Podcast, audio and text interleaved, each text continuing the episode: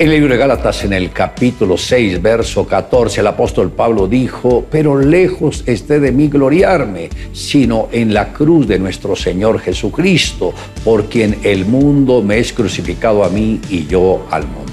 Hoy me gustaría tratar sobre el tema el poder de la cruz.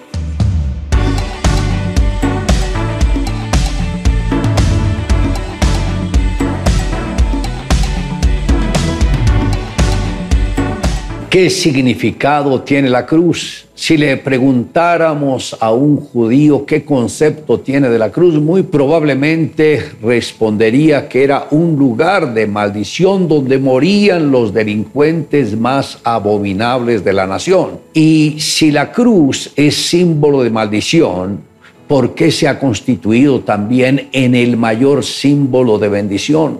Cuando la primera pareja pecó en el huerto del Edén, habían varios árboles, pero dos de ellos eran los que sobresalían, el árbol de la vida y el árbol del conocimiento del bien y del mal. Si el hombre llegase a tomar del fruto del árbol de la vida, habría vivido para siempre, sería como los ángeles que no morirían, pero cuando el hombre decidió tomar del fruto del árbol del conocimiento de lo bueno y de lo malo, ahí fue cuando abrió la puerta a la muerte espiritual. El hombre escogió el árbol del conocimiento de lo bueno y de lo malo, comió de su fruto y por esta causa el mismo Señor lo expulsó del paraíso y llegó a encontrarse en un desierto, en la aflicción, en la enfermedad, en el dolor, en la pobreza, en la ruina y también en la soledad.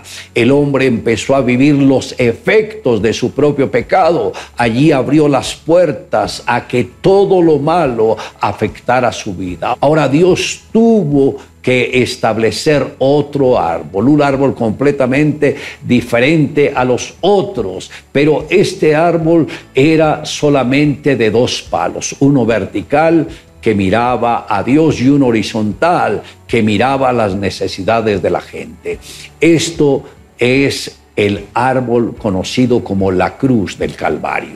Pero, ¿qué significa la cruz? El apóstol Pablo dijo, pero lejos esté de mí gloriarme, sino en la cruz de nuestro Señor Jesucristo, por quien el mundo me es crucificado y yo soy crucificado al mundo. Jesús nunca conoció pecado, pero en la cruz absorbió las maldiciones de toda la raza humana. El mismo Señor Jesús se convirtió en un imán que atraía las maldiciones de las personas. Y me estoy refiriendo a todas las maldiciones generacionales. Y con la muerte del Señor Jesucristo, la maldición que Adán trajo a toda la raza humana fue prácticamente cancelada en la cruz del Calvario. Por tal motivo, cuando uno acepta a Jesús, está aceptando la salvación, la obra redentora. Ya los pecados Jesús los canceló. Ahora nosotros disfrutamos de la bendición que Él nos ha dado para poder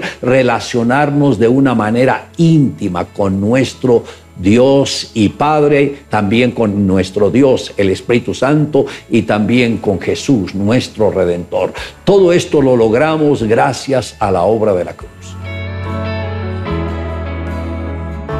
Una joven vivió un proceso muy doloroso, se separó del hombre que tanto amaba.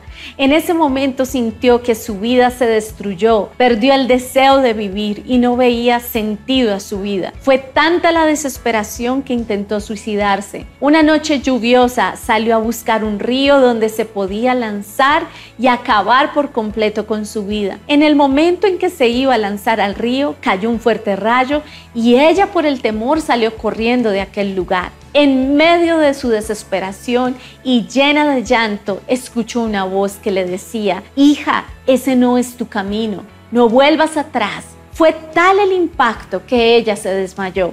Cuando pudo reaccionar, gritó, Dios mío, ayúdame. En ese momento vio a Jesús, que es la toma de la mano, y le saca de aquel lugar. Con todo el corazón ella le pedía que le mostrara el camino que debería tomar. A través de un sueño pudo ver la imagen del pastor César y el logo de la iglesia Misión Carismática. Lo sorprendente fue que a los pocos días llegó de una forma inesperada a una de nuestras reuniones. Cuando entró vio la imagen de su sueño y sintió que estaba en el lugar correcto. En ese mismo momento en que esta joven intentó suicidarse, su abuela, que es cristiana, se encontraba orando y suplicando por la vida de su nieta, cubriéndola con la sangre de Jesús. Aunque no veas el poder de tus oraciones, siempre están obrando el milagro pedido.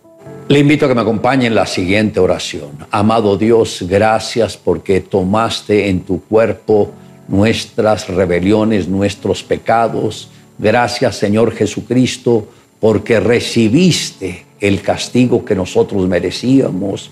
Gracias por romper las maldiciones, por vencer la muerte, por vencer el infierno, por vencer toda obra de las tinieblas, porque venciste a Satanás, porque abriste una puerta para que nos conectáramos con el reino tuyo. Gracias Señor por ese gran amor redentor que tuviste sobre nosotros. Te amamos Dios en Cristo Jesús. Amén. Declare juntamente conmigo, pero lejos esté de mí gloriarme, sino en la cruz de nuestro Señor Jesucristo, porque en el mundo me es crucificado a mí y yo al mundo.